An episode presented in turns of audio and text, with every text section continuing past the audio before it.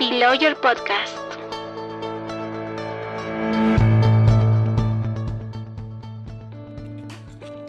Buen día comunidad jurídica, soy Rosemary Cárdenas, gracias por escuchar Below Your Podcast, plataforma de difusión del derecho corporativo y civil patrimonial. B-Lawyer Sessions, módulo societario. El tema de hoy es Sociedad Anónima, órganos de la sociedad y en esta oportunidad tenemos el agrado de presentar a Marco Antonio Pupo Cabrera. Marco Pupo es abogado por la Pontificia Universidad Católica del Perú, con más de cinco años de experiencia en el rubro corporativo, financiero, bancario, societario y civil. Actualmente se desempeña como asociado del área corporativa del estudio Rubio Legua Norman.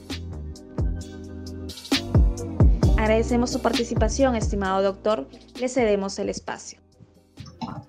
Muchas gracias. Eh, bueno, en primer lugar, eh, muchas gracias al, grupo Bill Lawyer para al haberme dado la oportunidad de, poder compartir con ustedes algunos, algunos pequeños datos sobre, sobre los órganos de la sociedad anónima.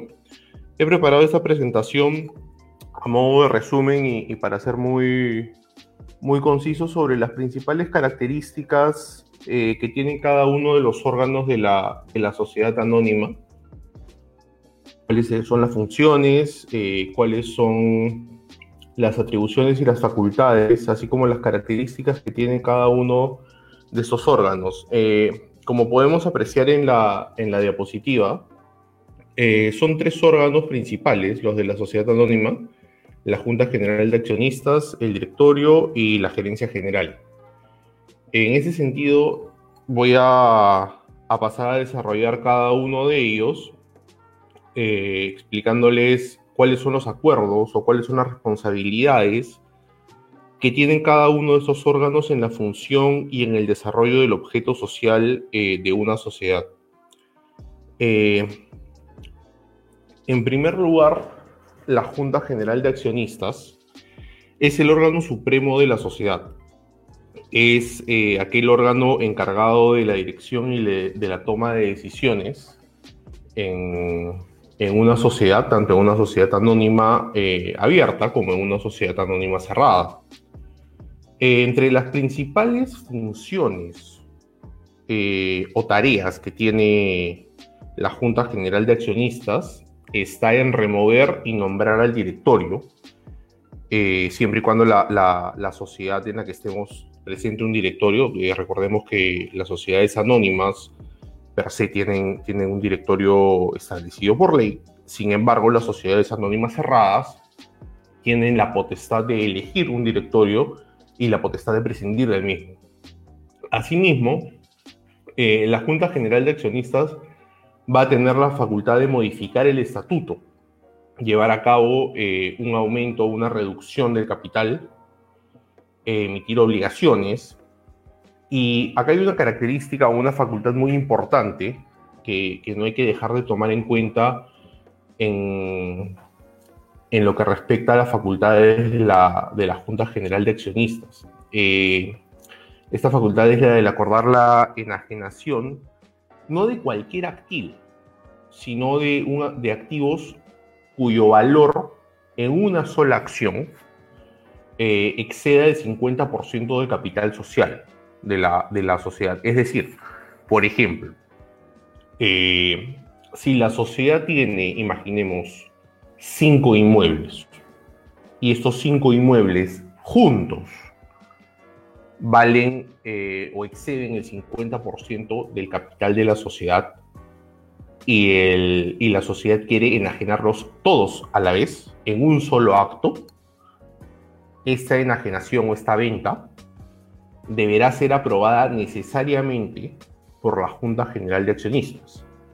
Caso distinto es si queremos enajenar o transferir estos cinco inmuebles en cinco actos distintos en este segundo supuesto, eh, no, requerirán esta aprobación expresa de la Junta General de Accionistas, puesto que la ley establece que el 50% eh, del valor de los activos deberá ser, deberá enajenado en un solo acto.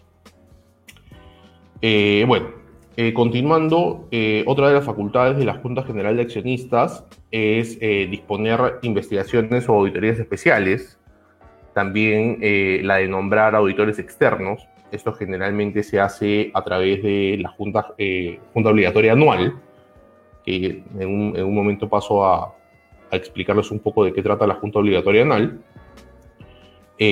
asimismo, otra de las facultades que tiene la Junta General de Accionistas es aprobar cualquier tipo de reorganización, eh, transformación, fusión, escisión eh, que se lleve a cabo con la sociedad. Es decir, si una sociedad adopta el tipo societario de, sociedad anónima y decide transformarse en una sociedad anónima cerrada esta decisión deberá pasar necesariamente por una aprobación de la Junta General de Accionistas, eh, con algún tipo de quórum, que eso lo voy a desarrollar en, unos minutos, particular. Adicionalmente, la Junta General de Accionistas deberá pronunciarse y deberá aprobar lo que, lo que respecta a la liquidación y disolución de una sociedad. Este este número o esta relación de facultades que, yo he, consignado en, el PowerPoint que, pueden ver no es un número cerrado, no es un número limitativo que signifique que únicamente y exclusivamente estas facultades puedan ser desarrolladas por la Junta General de Accionistas y no pueda desarrollar y aprobar más. Eso significa que el estatuto, el estatuto de la sociedad, puede determinar muchas otras facultades que deberán ser necesariamente aprobadas por la Junta General de Accionistas para ser adoptadas. Ahora bien, como les comenté hace un momento, la Junta General de Accionistas necesariamente tiene que reunirse una vez al año eh, en una junta obligatoria anual. La junta obligatoria anual debe llevarse a cabo dentro de los tres primeros meses del año de ejercicio, es decir, dentro del mes enero, febrero o marzo.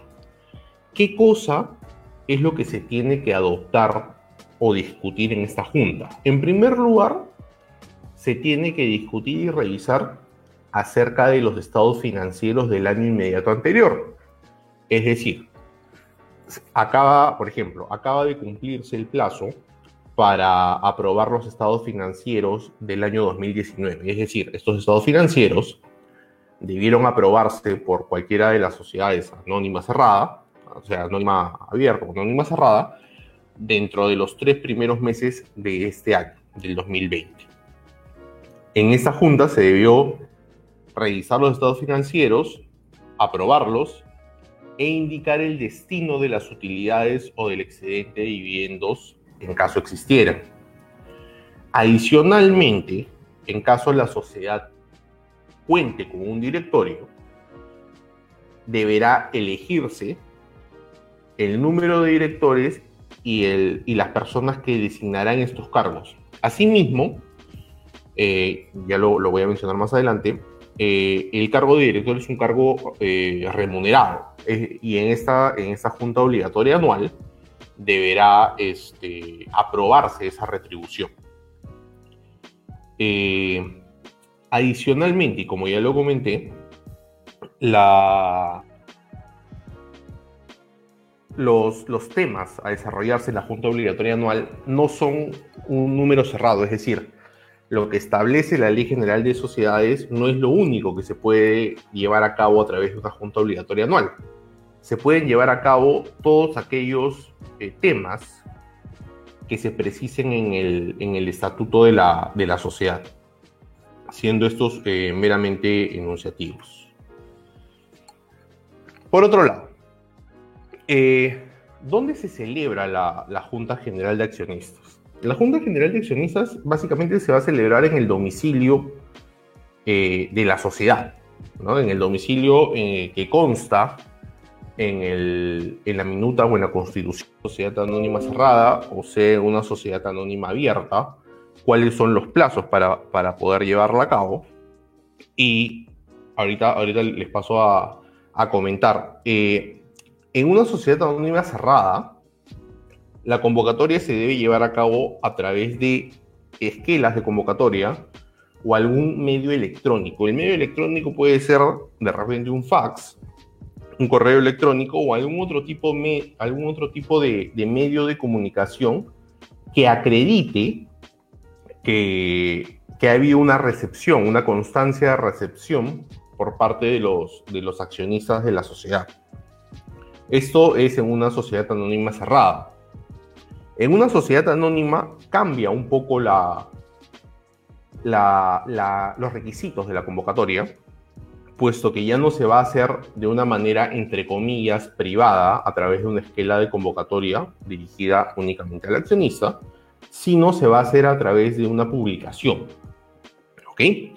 La publicación eh, debe llevarse a cabo en el, y eso, hay que tomarlo muy, muy en cuenta porque es importante eh, para la validez de la, de la, de la Junta tener, en, tener en, en, consideración dónde se debe llevar a cabo la, la, publicación. Recordemos que el artículo 43 de la Ley General de Sociedades nos establece que nos indica que las publicaciones deberán llevarse a cabo en el periódico del domicilio de la, de la sociedad donde se lleven a cabo los servicios judiciales. En este sentido, el periódico donde se lleve a cabo eh, la convocatoria para una sociedad cuyo domicilio es en Lima será un periódico distinto en el que se lleve a cabo una convocatoria para una sociedad cuyo domicilio es de repente en Ica. ¿No? Y esto, y esto hay que tomarlo en cuenta por más que, por más que la, la, sociedad cuyo domicilio se encuentre en Ica lleve a cabo actividades en, Lima. Eh, ahora, ¿cuáles son los plazos para poder llevar a cabo eh, la convocatoria? En lo ideal es que en la convocatoria se establezca en un solo acto cuál va a ser la fecha, el lugar y la hora en la que se va a llevar a cabo la Junta General de Accionistas en primera convocatoria. Y en ese mismo aviso, o en esa misma esquela, dependiendo del tipo societario, deberá insertarse el, el lugar, la hora y la fecha en la que se va a llevar a cabo la Junta en segunda convocatoria en caso no se cuente con el quórum requerido en primera convocatoria. Ahora, el plazo para convocar eh, a Junta General de Accionistas deberá ser como mínimo 10 días. No puede ser menor a 10 días. Eh, y en segunda convocatoria deberá ser un plazo no menor a tres días de la fecha de la primera convocatoria y no mayor a diez días. Esto hay que tomarlo en cuenta también para que, se, para que no, no pueda ser impugnada la, la celebración de la, de la Junta. Ahora bien, en la sociedad anónima abierta, los plazos van a variar un poco. Si bien la convocatoria también va a llevarse a cabo a través de una publicación en el diario, como ya, he comentado, en el diario de, donde se lleven a cabo los avisos judiciales del domicilio de la sociedad, los plazos van a variar. En primera convocatoria ya no va a ser un plazo de 10 días, sino va a ser un plazo de 25 días. Y en segunda convocatoria, igual que, una sociedad anónima o una sociedad anónima cerrada, deberá ser un plazo no menor de tres días ni mayor de 10 días contados a partir de la fecha de la primera convocatoria. Ahora, eh, la Ley General de Sociedades establece una Junta Universal. ¿Qué cosa es una Junta Universal? La Junta Universal es aquella junta en la que asisten el 100% de las acciones suscritas y con derecho a voto de la sociedad. Es decir, el 100% de los accionistas. Y el 100% de los accionistas deciden por unanimidad llevar a cabo dicha junta. En ese sentido, no se va a requerir de una convocatoria previa, puesto que la totalidad de los accionistas está decidiendo de manera unánime, ojo, la, unanimidad es una característica eh, que, solicita la, la, Ley General de Sociedades para poder instalar la Junta Universal. Eh, en este caso, ya al, ser universal la Junta, como, como ya mencioné, no deberá, no deberá contar con una, con una convocatoria previa. Ahora, eh, ¿quiénes pueden asistir a la, junta, a la Junta General de Accionistas?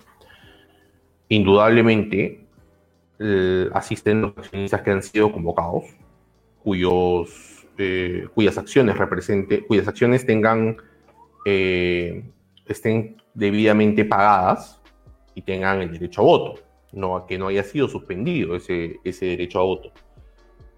Pero también pueden asistir los accionistas cuyas acciones hayan sido registradas en el libro de matrícula de acciones, cuanto menos con dos días de anticipación a la fecha de celebración de la Junta. Es decir, si la Junta ha sido convocada para el 10 de marzo del 2020 y yo he comprado acciones en esta sociedad y me registran en el libro de matrícula de acciones el 7 de marzo, yo puedo asistir con voz y voto a la junta que se va a llevar a cabo el 10 de marzo. No solo los accionistas pueden asistir a una junta general de accionistas, también lo pueden hacer los directores y también lo puede hacer el gerente general. Cabe mencionar que solo los accionistas van a tener voto en las decisiones que se lleven a cabo en dicha junta. Ni los directores ni el gerente general van a poder eh, emitir ningún tipo de voto, ni ningún tipo de decisión en, los aspectos que vayan a tratarse a cabo en, en, dicha junta, pero sí van a tener voz, es decir, sí van a poder emitir opinión, van a poder emitir de repente alguna opinión técnica dependiendo del tema que se trate en dicha junta. Adicional a los directores y al gerente general, los accionistas o incluso el estatuto puede prever que algún otro tipo de funcionario de la sociedad o de repente algún técnico que sea contratado por la sociedad para delimitar o para explicar algún tema particular que se trate a cabo en la Junta de Accionistas, puede asistir a la Junta General de Accionistas. Y al igual que, los directores y al igual que el gerente general, van a poder emitir su opinión, van a poder aconsejar, van a poder eh, de repente emitir su opinión técnica o profesional sobre algún tema particular, pero no van a poder incidir en el voto. No van a tener poder de decisión. Ahora, los accionistas. Los accionistas tienen que asistir a la Junta General de Accionistas para poder informarse y para poder votar. Sin embargo, la Ley General de Sociedades establece la facultad de representación del accionista.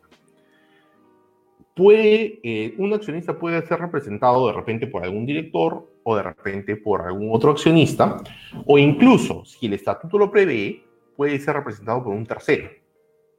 La representación podemos eh, llevarla a cabo de dos formas. La primera de ellas, a través de un poder en el cual el accionista faculte a cualquier otro accionista o algún tercero eh, ajeno a la sociedad, representarlo con voz y con voto en dicha Junta General de Accionistas y con la peculiaridad de que este poder debe ser otorgado cuanto menos 24 horas antes de llevar a cabo la Junta General de Accionistas y puesto en conocimiento de la sociedad que dicho accionista será representado a través de un poder simple por un tercero.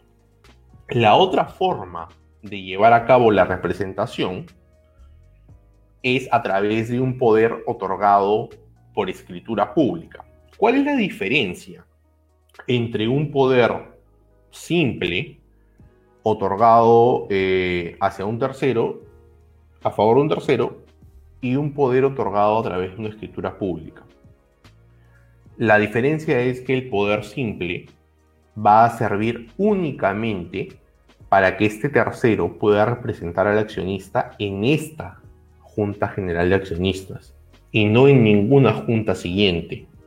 En cambio, si tenemos y contamos con un poder a través de una escritura pública, significa que este representante, designado por determinado accionista, podrá representarlo en esta Junta General de Accionistas y también en las futuras, en las futuras juntas de accionistas que se lleven a cabo.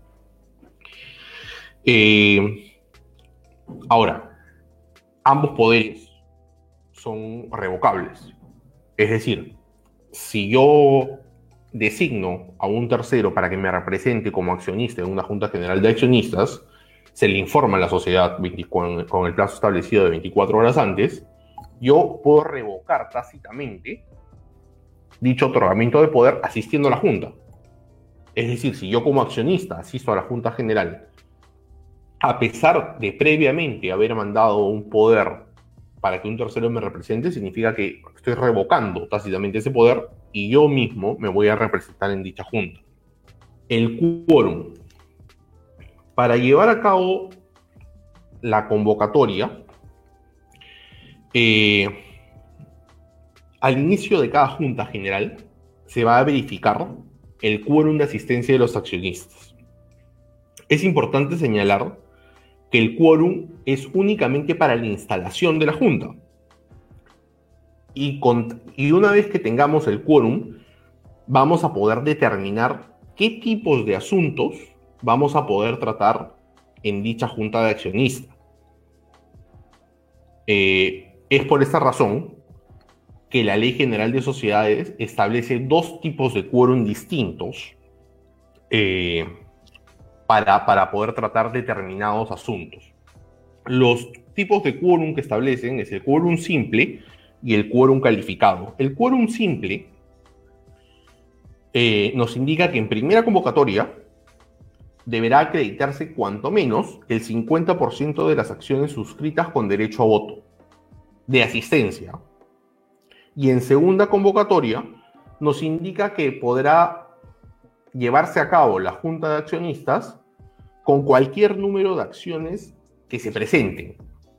Es decir, si tenemos una, una sociedad con mil acciones, en primera convocatoria se instalará la junta cuanto menos con, con los accionistas que representen 500 acciones suscritas y con derecho a voto. Y en segunda convocatoria, con cualquier número cualquier número de acciones. Es decir, se puede instalar con 499 como se puede instalar con 10 acciones. El otro tipo de quórum que nos, que nos indica la Ley General de Sociedades es el quórum calificado. El quórum calificado nos indica que en primera convocatoria deberán acreditarse cuanto menos los dos tercios de las acciones suscritas y con derecho a voto de la sociedad que viene a ser un 66.6, 66.66% aproximadamente. Y en segunda convocatoria nos indica que deberá instalarse la Junta General de Accionistas, cuanto menos con, los tres, con las tres quintas partes de las acciones suscritas y con derecho a voto. Ahora, ustedes me preguntarán cuál es la diferencia de instalar una junta con quórum simple o una junta con quórum calificado. La diferencia está en los asuntos que se pueden tratar y en los asuntos que se pueden adoptar en cada una de esas juntas. De esta manera, eh, el quórum calificado nos sirve para poder tratar ciertos asuntos, como pueden ser la modificación de estatuto, como puede ser el aumento o la reducción de capital, como puede ser la emisión de obligaciones, como ya les comenté, la facultad se puede aprobar la facultad de enajenar un bien en un solo acto que exceda el 50% del capital de la sociedad. O también se puede llevar a cabo una transformación, una fusión, una escisión, incluso la disolución o la liquidación. Para llevar a cabo estos actos y para aprobarlos, se requiere necesariamente que la junta donde se vayan a adoptar sea con un quórum calificado.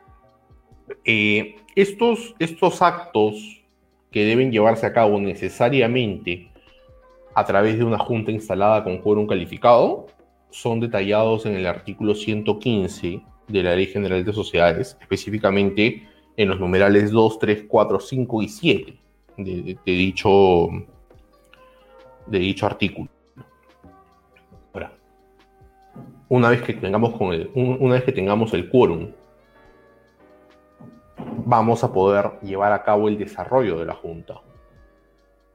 Y, la, y la aprobación de los acuerdos deberá llevarse a cabo los, los acuerdos que los acuerdos de los, de los temas antes mencionados del artículo 115 deberá llevarse a cabo cuanto menos con el 50% más uno del total de las acciones suscritas y con derecho a voto de la sociedad.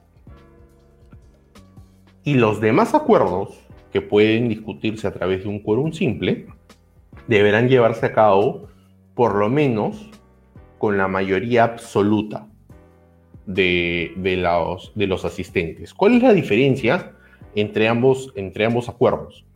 La primera, para acuerdos que no estén contemplados en el artículo 115, que son los que ya he mencionado hace un momento, puede llevarse a cabo a través de la aprobación con un voto favorable del 50% más uno de los votos asistentes. Es decir, si en, segunda convocatoria para adoptar un acuerdo bajo quórum simple tuve únicamente 50, tuve únicamente la asistencia de 50 acciones con derecho a voto, ese acuerdo puede llevarse a cabo a través, o sea, ese acuerdo puede llevarse a cabo si es que 26 acciones votan a favor. Caso distinto es si yo voy a aumentar o reducir el capital, necesito un quórum calificado. Y ese acuerdo deberá llevarse a cabo ya no por el 50% más uno de, los, de, de las acciones asistentes, sino del 50% más uno del total de acciones. Es decir, si mi sociedad tiene mil acciones, por lo menos 501 acciones deben votar a favor de esa modificación de estatuto, deben votar a favor de ese aumento o reducción de capital. Algunos, algunos datos para, para no excederme del, del, tiempo, algunos datos eh, sobre el desarrollo de la, de la Junta General de Accionistas. La Junta General de Accionistas eh, tiene un presidente y tiene un secretario. El presidente es básicamente la persona que lleva a cabo el desarrollo de la Junta, quien expone los temas, quien presenta los temas, a los, a los accionistas asistentes y el secretario es básicamente quien se encarga de resumir el desarrollo de la Junta en un documento. Este documento es un acta, es lo que se conoce como el acta de Junta General de Accionistas, donde, es, donde se establece una agenda, que son los puntos a tratar, y donde se establece un desarrollo de los, de los puntos tratados y también se establece un resumen de la forma en la que han sido adoptados los acuerdos. Y acá es muy importante eh, para acuerdos que sean inscribibles determinar eh, cuál ha sido la forma en la que se han adoptado, si se han adoptado por unanimidad, si se han adoptado por mayoría simple, si se han adoptado por supermayoría. Supermayoría es lo que les comenté hace un momento, del 50% más uno de las del total de acciones de la sociedad. Todo esto consta en el, en el acta de Junta General de Accionistas y esta acta es certificada por el gerente general. ¿Por qué el gerente general tiene que certificar el, acta? La tiene que certificar, en primer lugar, cuando, haya, ah, cuando se haya adoptado algún acuerdo que implique una disposición de bienes. Se haya otorgado poderes de repente para, para disponer de bienes o se haya acordado vender algún tipo de bien en esa junta. También eh, cuando se ha llevado a cabo una modificación de estatuto y también para poder garantizar que las personas que han suscrito el acta de Junta General de Accionistas, efectivamente son los accionistas que están inscritos en el, en el libro de matrícula de acciones de la sociedad o que son debidamente representados por, su, por sus apoderados, sus representantes. Ahora bien, dos puntos eh, a tratar ya para terminar el tema de la, de la Junta General de Accionistas. Es primero, eh, como les comenté, los accionistas que asistan a la Junta deberán ser aquellos accionistas que cuenten con acciones debidamente suscritas, pagadas y que cuenten con, con sus ejercicios políticos al día.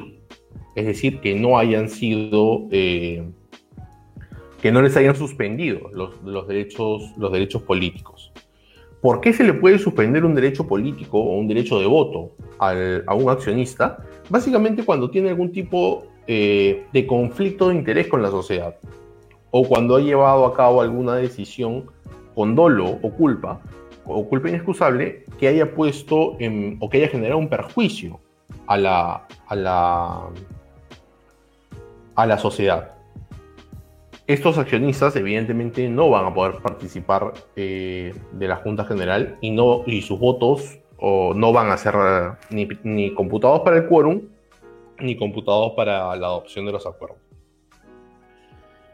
Ahora, los acuerdos de la Junta General de Accionistas pueden ser impugnados. Pueden ser impugnados por los mismos accionistas y tienen plazos de impugnación. En primer lugar, el eh, cualquiera de los accionistas que haya votado o en contra o haya dejado expresamente su, su disconformidad con, con, el acuerdo adoptado, puede impugnar el, el acuerdo dentro de los dos meses siguientes a la Junta, siempre y cuando haya asistido. Para los accionistas que no asistieron, pueden impugnarlo dentro de los tres meses siguientes a la celebración de la Junta, eh, perdón, dentro de los tres meses siguientes de conocido el acuerdo adoptado. Y en caso se trate de un acuerdo que se inscribe en registros públicos, el plazo sí se acorta considerablemente y solamente pueden impugnarse dichos acuerdos dentro del mes siguiente de adoptados. Ahora bien, el directorio. El directorio es el órgano colegiado de la sociedad eh, encargado básicamente de llevar a cabo la administración y supervisión de, del objeto social de, la, de la sociedad. En primer lugar, el estatuto puede establecer un número de directores. Pero recordemos que ninguno, o sea, que el número que establezca el estatuto nunca va a poder ser menor a tres directores. Por lo menos la sociedad debe tener tres directores y la Ley General de Sociedades no nos establece un número máximo de directores para, para dicha sociedad. Los directores son nombrados por la Junta General de Accionistas y cada director deberá llevar a cabo la aceptación de su cargo.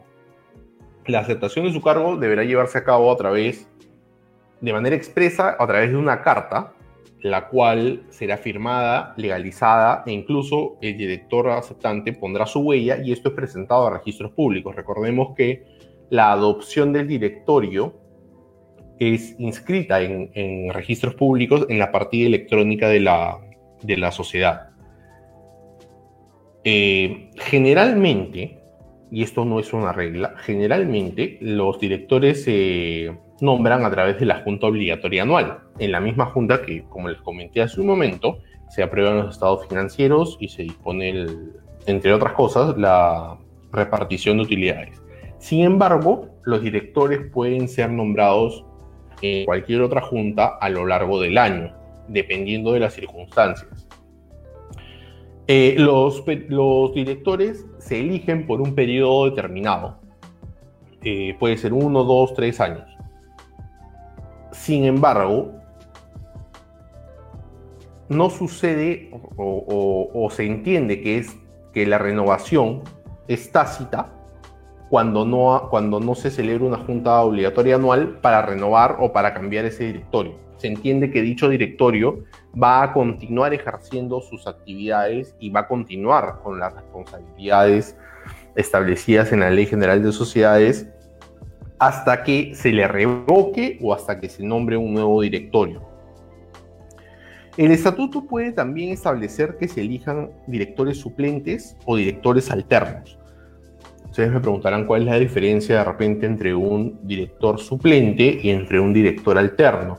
Los directores suplentes pueden ser, eh, pueden suplir a cualquier tipo de director en caso no, asistan a la, sesión de directorio. Y, los directores alternos necesariamente deben suplir al director del cual son, son alternos. Por ejemplo, imaginemos que yo soy director de una sociedad eh, y, no se han nombrado directores alternos, únicamente se han nombrado directores suplentes. Yo falto a esta sesión de directorio y tengo tres directores suplentes. Cualquiera de esos tres directores suplentes puede ocupar mi lugar en dicha sesión y llevar a cabo los votos que correspondan. No necesariamente tiene que ser determinado director suplente. Caso distinto es cuando sí tenemos directores alternos y puedo tener más de un director alterno. Sin embargo, son únicamente esta, esta persona que es mi alterno o estas personas en caso tenga varios alternos quien pueden llevar a o quien, o pueden suplirme en la sesión de directorio que yo falte. Eh, a los directores se les puede remover en cualquier momento. No, no, es necesidad, no hay necesidad de, removerlos eh, en, la, en la misma, cumpliendo con la misma formalidad en la que fueron nombrados, por ejemplo, a través de una junta obligatoria anual, sino lo pueden remover en, cualquier momento del, año. Eh, la duración eh, puede ser no menor de un año ni mayor de tres años. Y como ya les comenté, este, en caso no se, no se indique el plazo por el cual han sido nombrados los directores, se va a entender que dicho nombramiento necesariamente es solo por un año. No se va a entender que es por el plazo máximo de tres años. Ahora bien, el cargo de director va a vacar por el fallecimiento, por la renuncia, por la remoción o en caso el, el director incurra en alguna de las causales previstas en la ley. ¿Cuáles son estas causales previstas en la ley? Es básicamente la relación que establece la Ley General de Sociedades como impedimento para poder ejercer el cargo de director.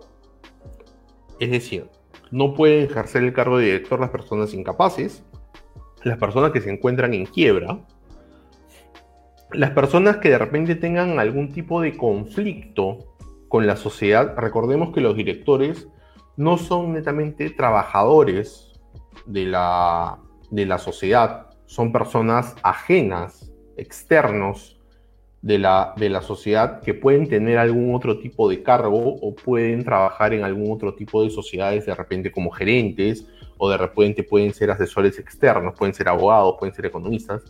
Entonces, cuando estas personas, por alguno de sus cargos o por alguna de sus funciones o por alguna de las empresas que asesoren o a las que pertenezcan, incurran en algún tipo de conflicto con la sociedad de la cual son directores, no podrían, no podrían llegar a hacerlo y si, este, y si este impedimento es sobreviviente van a tener que renunciar.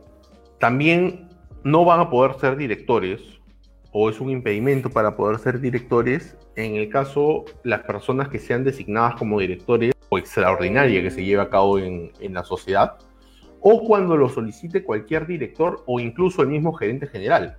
Dicha convocatoria no deberá ser publicada, deberá ser llevada a cabo mediante esquelas, igual con la misma característica de recepción que tenemos las esquelas en la sociedad anónima, en la convocatoria de, Junta General de Accionistas de la, de, la, de la sociedad anónima cerrada, y deberá ser llevada a cabo cuando menos con 10 días eh, de anticipación.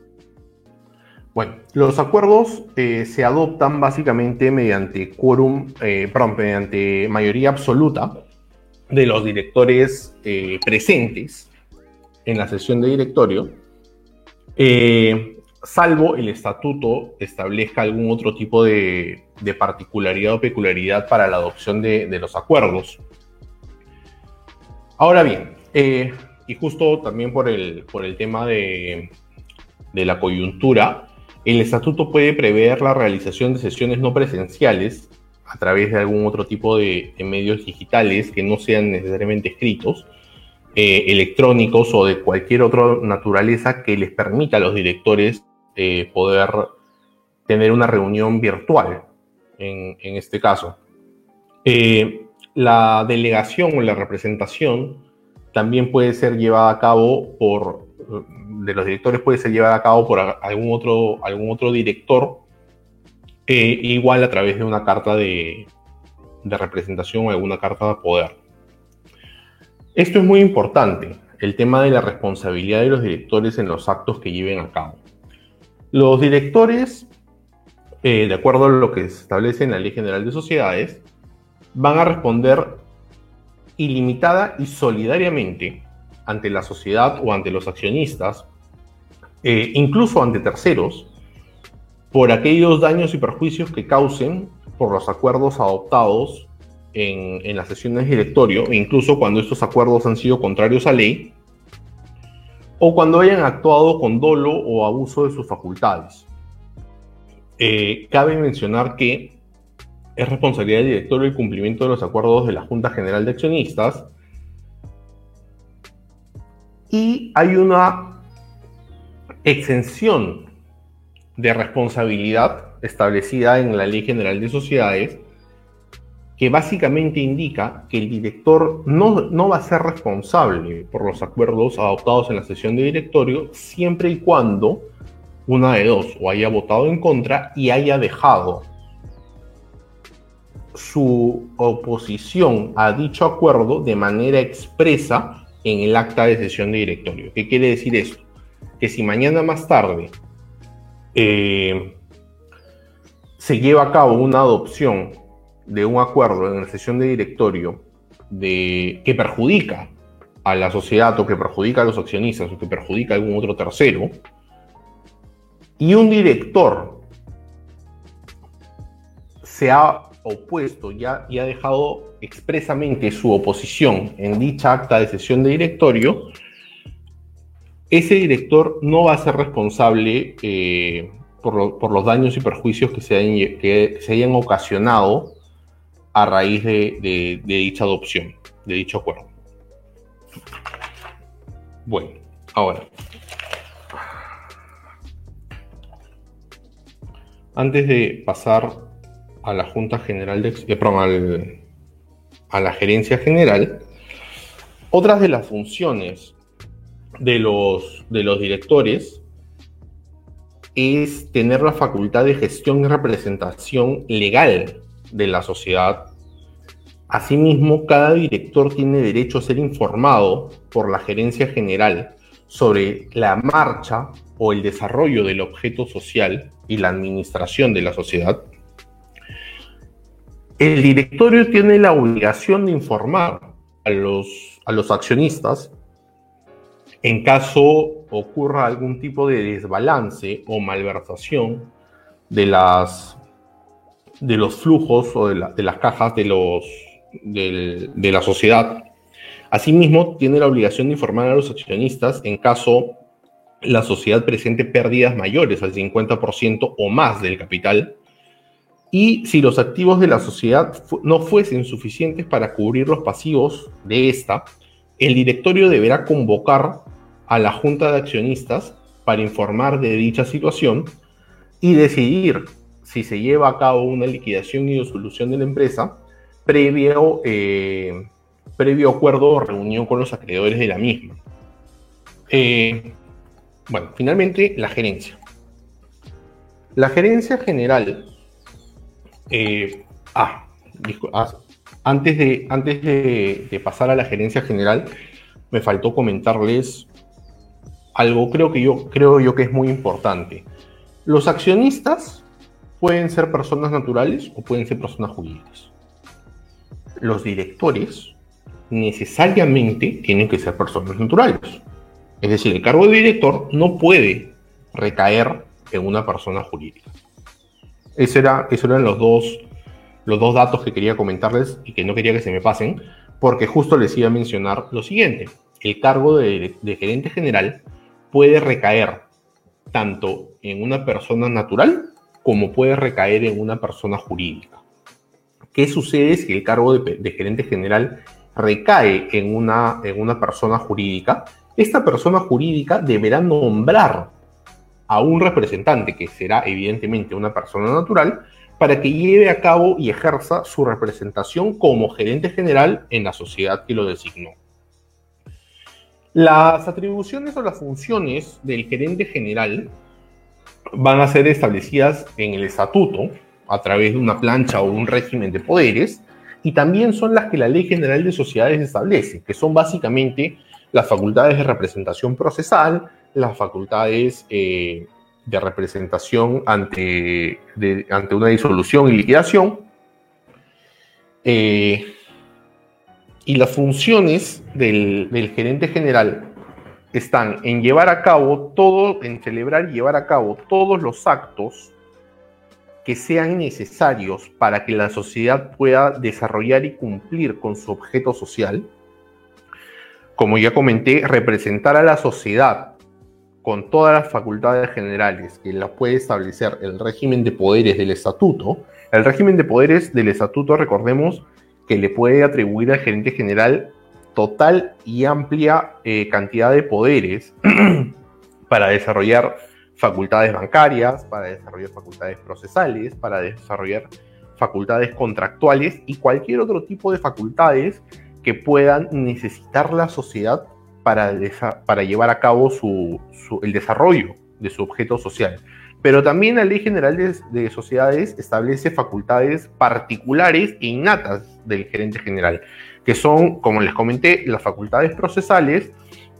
Acá eh, he indicado en el, en el PPT que son las facultades eh, que establece también la ley de arbitraje, pero también pueden ser facultades particulares de disolución y liquidación de la sociedad.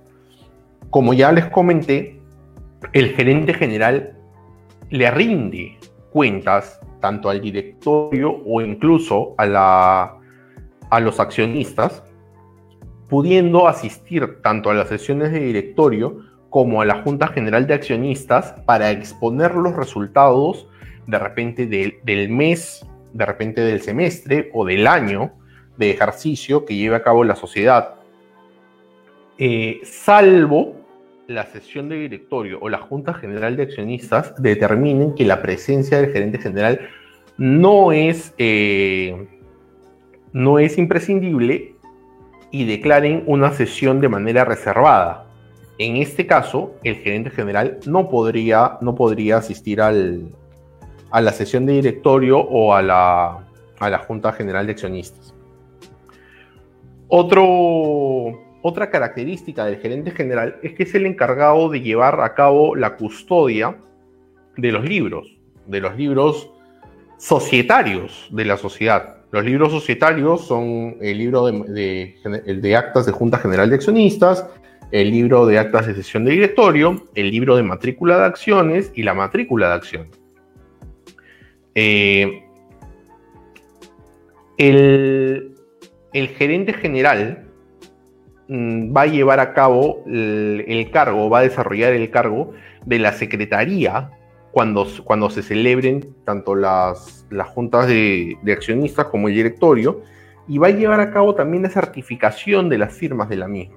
Es decir, que las personas que han asistido y han firmado en determinadas sesiones o en determinadas juntas son efectivamente las personas que figuran como accionistas y que se encuentran registradas en, la, en el libro de matrícula de acciones de la, de la sociedad. La designación del gerente general la va a llevar a cabo el directorio. ¿Qué sucede cuando no tiene directorio? Imaginemos que es una SAC sin directorio. La designación la va a llevar a cabo la Junta General de Accionistas. Eh, la designación puede llevarse a cabo en cualquier momento, así como puede ser revocada también en cualquier momento. No tiene un tiempo de duración establecido. Una persona puede ser gerente general de una empresa desde su designación hasta, llamemos pues, su, fallecimiento. O sea, puede ser 70 años gerente general de una empresa. Sin embargo, el estatuto puede determinar que la designación del gerente general se lleve a cabo únicamente por un plazo determinado. Como, como, ya les comenté, la remoción del gerente general puede llevarse a cabo en cualquier momento. Por, por esta razón, la Ley General de Sociedades establece que es nula cualquier tipo de disposición o aprobación tanto del directorio como de la Junta General de Accionistas que, que, implique que el cargo de gerente general es irrevocable. Es decir, que nunca se le va a poder revocar o que nunca se le va a poder destituir como, como gerente general a la persona que haya sido designada para dicho cargo. Eh, ¿Quiénes pueden ser gerente general de, una, de una sociedad? En verdad puede ser cualquier persona que, la, que el directorio o la junta general designe, salvo sea una persona que por ley se encuentre impedida para hacerlo. ¿Cuáles son dichos impedimentos? Son los impedimentos que hace un momento les comenté que son impedimentos para ser director. Aplican los mismos impedimentos para el gerente general también. Y bueno, básicamente eh, el gerente general va a tener responsabilidades muy similares a, a, los, a los directores, y es más, la ley general establece una solidaridad en la responsabilidad junto con los miembros del directorio sobre cualquier tipo de información o acuerdo que haya sido adoptado en, las sesiones. En primer lugar, el gerente general tiene que velar por la existencia, regularidad y veracidad de los sistemas de contabilidad. No puede haber una malversación de fondos o, o una o una este, una fuga de flujos, por decirlo de alguna manera, en una sociedad sin que el gerente general asuma ningún tipo de responsabilidad. El gerente general también es el encargado de llevar a cabo la administración de la estructura interna de cada una de las sociedades. Es decir, el gerente general va a ser el encargado de nombrar a los trabajadores, a los funcionarios, a los demás gerentes que, formen parte de la, estructura laboral interna de, cada una de las sociedades. Eh, tiene que presentar información continua y, muy periódica al directorio y es responsable por la veracidad de esa información. El gerente general no puede presentar ningún tipo de información que no sea exacta al directorio, puesto que tomando como base esta información es que se van a llevar a cabo los posteriores, los posteriores acuerdos. Bueno, la, responsabilidad por, por, incumplimiento de cualquiera de estas, de estas facultades es una responsabilidad civil y solidaria junto con lo de los junto con la de los directores y no y, el, y el, y el y el hecho de que el gerente general pueda ser civilmente responsable no implica que no vaya a ser penalmente responsable en caso genere algún tipo de delito, como, eh, como en, función, en funciones de la gerencia general de la sociedad. Incluso la sociedad como tal, esto sí no, no está en, la, en los PPTs, la sociedad como tal puede llevar a cabo o puede incurrir en algún tipo de delito. Imaginemos de repente algún tipo de delito contra el medio ambiente o algún tipo de delito eh, contra algún patrimonio cultural. Quien es responsable, tanto civil y penalmente, contra aquellos terceros que se hayan visto afectados por este delito, es el gerente general, porque es el representante legal de la sociedad frente a los terceros. Eh, solamente para terminar el, gerente general, eh, como, les comenté, es nombrado por el directorio o es nombrado por la Junta General de Accionistas. ¿Qué sucede cuando no designo a un gerente general como tal, o sea, bajo la denominación gerente general. Este cargo va a recaer en la persona que haya sido designada como gerente. Es decir, si tenemos en una sociedad que se, que se constituye, tenemos un gerente, un gerente de finanzas y un gerente de contabilidad, independientemente de la, de la denominación de sus cargos, sobre cualquiera de ellos puede ejercer el cargo y responsabilidad, básicamente, del gerente general. Ahora ustedes me preguntarán, Marco, tenemos dos gerentes, uno de finanzas y uno de contabilidad. ¿Cómo sabemos sobre cuál de estos gerentes va a recaer el cargo de gerente general? Básicamente el cargo va a recaer sobre el gerente que haya sido nombrado primero, sobre el gerente más antiguo, ¿no? Entonces, este, sobre esta persona, independientemente sea finanzas, sea contabilidad o sea cualquier otro tipo de, de, dominación o gerente de cualquier otro departamento, podría ser también el, gerente general de la, de la, sociedad. He tratado de correr un poco para, para estar dentro de los, de lo, del rango de, de, tiempo establecido, pero básicamente estos son las principales características eh, de los órganos de la sociedad, tanto de la Junta General de Accionistas, del directorio, como la del gerente general.